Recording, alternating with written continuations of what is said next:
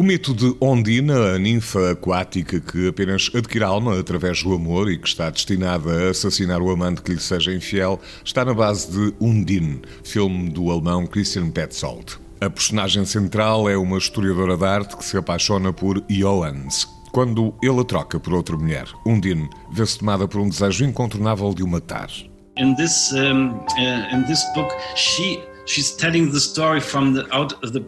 o livro que adaptei tem a perspectiva da Udine. Ela diz: Não quero ser mais o desejo dos homens. Não quero mais ter identidade através do desejo dos homens. Quero existir por mim própria. Isto foi o princípio para escrever o argumento e fazer o filme.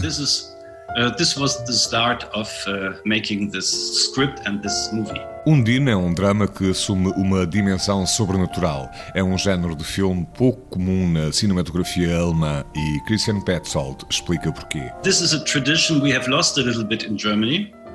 Esta é uma tradição que se perdeu um pouco na Alemanha, porque queremos ser sérios. Depois da Segunda Guerra Mundial, somos sempre sérios e deixamos de fazer contos de fadas.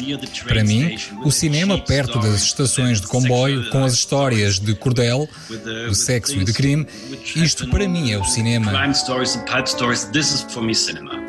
Er will hier bleiben. Das ganze Wochenende. Christoph wartet auf Undine.